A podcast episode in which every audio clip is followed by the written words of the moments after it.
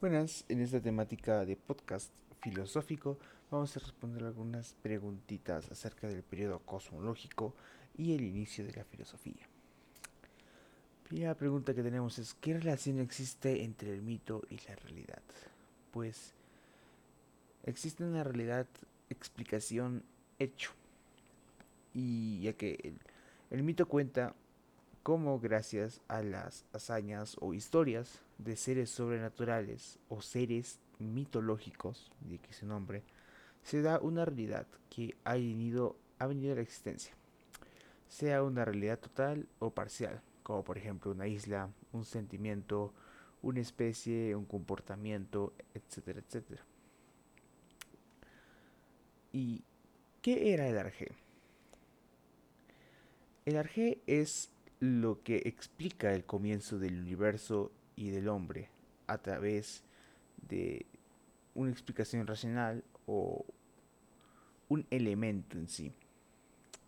Y aquellos, los primeros filósofos, el Argelo consideraban de, de, diferentes formas, como por ejemplo Tales de Mileto consideraba que el argeto venía del agua. También Tales de Mileto descubrió el primer eclipse y es, inventó también el teorema de triángulos semejantes.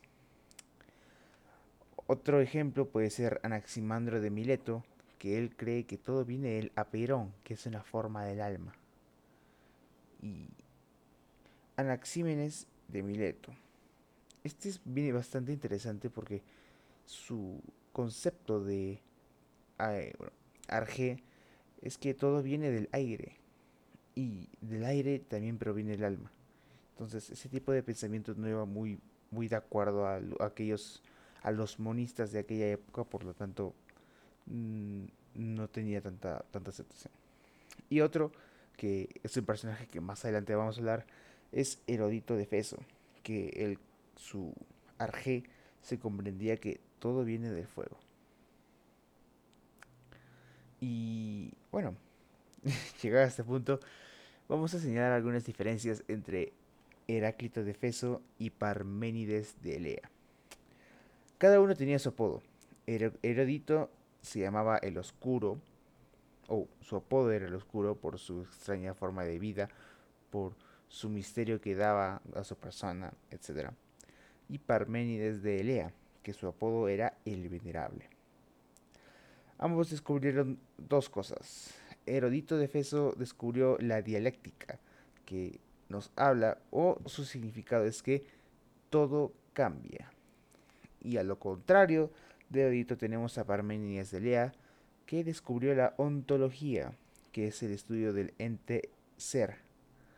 Y sus ideales viene diciendo nada cambia. Por lo tanto, ambos tienen una teoría. La teoría del ser o no ser. O el ser, ser o no ser.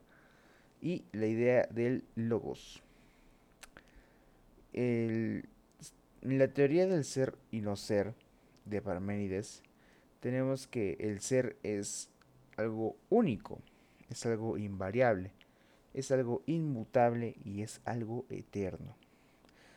Y bueno, en la idea o teoría de logos de Herodito, pues todo cambia. Entonces, tenemos la siguiente pregunta. ¿Cómo entienden los átomos Leucipo y Demócrito? Pues, primero que nada, Demócrito fue alumno de Leucipo, que fue un filósofo griego.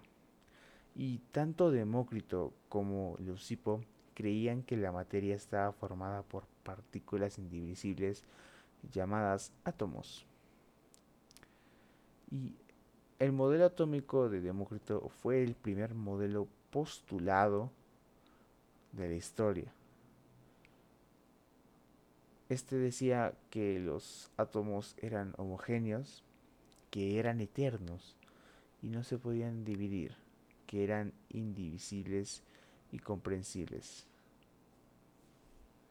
Chéveres.